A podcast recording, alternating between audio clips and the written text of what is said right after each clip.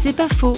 Il s'occupe des enfants des rues au Cambodge. Tim Patton a lancé un concours devenu très populaire.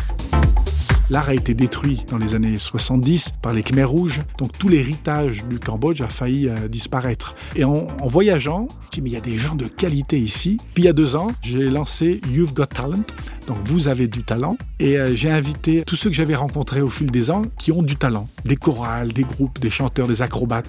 Et ça dure 90 minutes. Et ce qui est chouette, c'est que les gens à la fin du spectacle, ils votent. Ils décident qui sont les meilleurs. Ici, il y a 800 personnes, il y a 800 votants. Et c'est très bien parce que l'enfant des rues, il a une voix. Il se fait entendre.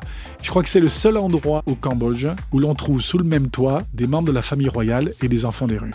La princesse Norodom et le petit Nari qui ramasse des ordures, tous les deux ont de la valeur.